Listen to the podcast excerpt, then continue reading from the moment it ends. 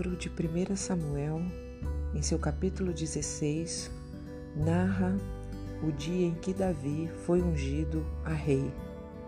Está escrito: O Senhor Deus disse a Samuel: Até quando você vai continuar a ter pena de Saul?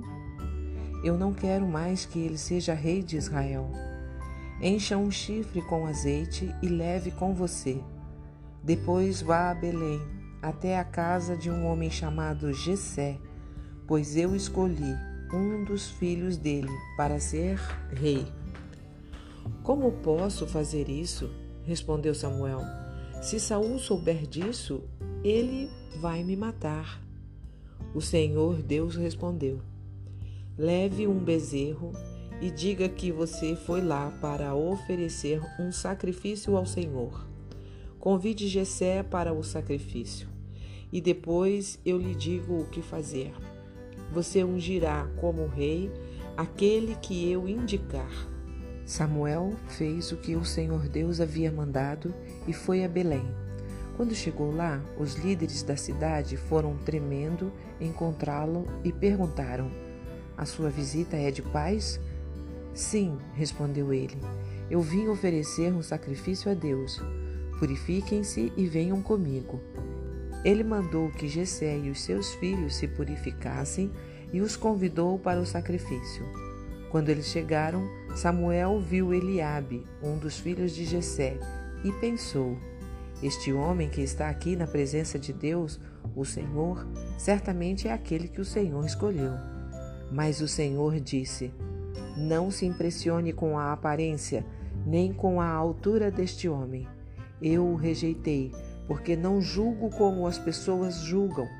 Elas olham para a aparência, mas eu vejo o coração. Então Jessé chamou seu filho Abinadab e o levou a Samuel. Mas Samuel disse: Este também não foi escolhido pelo Senhor. Aí Jessé trouxe seu filho Simeia. E Samuel disse: O Senhor Deus também não o escolheu. Assim Jessé apresentou a Samuel sete dos seus filhos, e Samuel disse: O Senhor Deus não escolheu nenhum destes. E perguntou a Jessé: Você não tem mais nenhum filho? Jessé respondeu: Tenho mais um, o caçula, mas ele está fora, tomando conta das ovelhas. Então mande chamá-lo, disse Samuel. Nós não vamos oferecer o sacrifício enquanto ele não vier. Aí Jessé mandou buscá-lo. Era um belo rapaz, saudável e de olhos brilhantes. E o Senhor disse a Samuel: É este mesmo, unja-o. Samuel pegou o chifre cheio de azeite e ungiu Davi na frente de seus irmãos. E o Espírito do Senhor dominou Davi, e daquele dia em diante ficou com ele. E Samuel voltou para Ramá. Este trecho está no livro de 1 Samuel, em seu capítulo 16. E eu sou Ruth Maciel e quero ler para você uma mensagem do presente diário. O título de hoje é Gavetas. Sou uma pessoa bem organizada. Acho que quem vem me visitar percebe isso.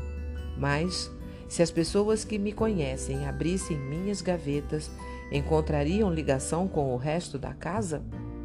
Elas são coerentes com o que está visível diante de todos? Somente nós sabemos a verdade das gavetas. Quando elogiam as almofadas, os quadros, a limpeza, as flores, podemos lembrar das gavetas. Ali onde ninguém entra, muitas vezes não existe essa ordem. Aquilo que mostramos quando a plateia está alinhado com quem somos atrás da fechadura, no quarto escuro, nas conversas privadas das redes sociais? Seríamos admirados e invejados se nossa face verdadeira ficasse evidente ao cair a máscara. Temos muito trabalho para manter nossa reputação falando o que os outros querem ouvir, agindo de forma ensaiada, tendo uma religião para nos mostrar santos.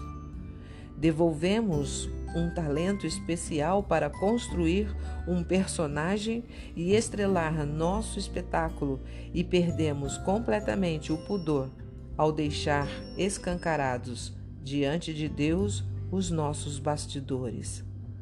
Vamos recolhendo os pedaços e as partes que nos incomodam e embolamos tudo dentro de uma gaveta do quarto onde ninguém entra. Alheias ao nosso caos particular, as pessoas circulam pelos salões do nosso palácio de aparências. Mas o Senhor não se surpreende com o que para muitos é admirável. No texto de hoje, lemos que ele mesmo rejeitou um homem que, na mente de Samuel, já estava praticamente escolhido como rei por seu exterior. Definitivamente, uma boa figura não o emociona. Se desejamos agradar a Deus, o Espírito Santo nos chama a encarar as gavetas, limpar as mãos e a mente, abandonando uma vida dividida renovando nosso modo de pensar e vivendo como novas criaturas, cada dia mais semelhantes a Deus em justiça e em santidade provenientes da verdade. Um pensamento para o dia: que a face que só Deus vê seja a mesma que todos veem. Se você gostou, compartilhe com outras pessoas porque a palavra de Deus nunca volta vazia. Tenha um bom dia, fique na paz do Senhor.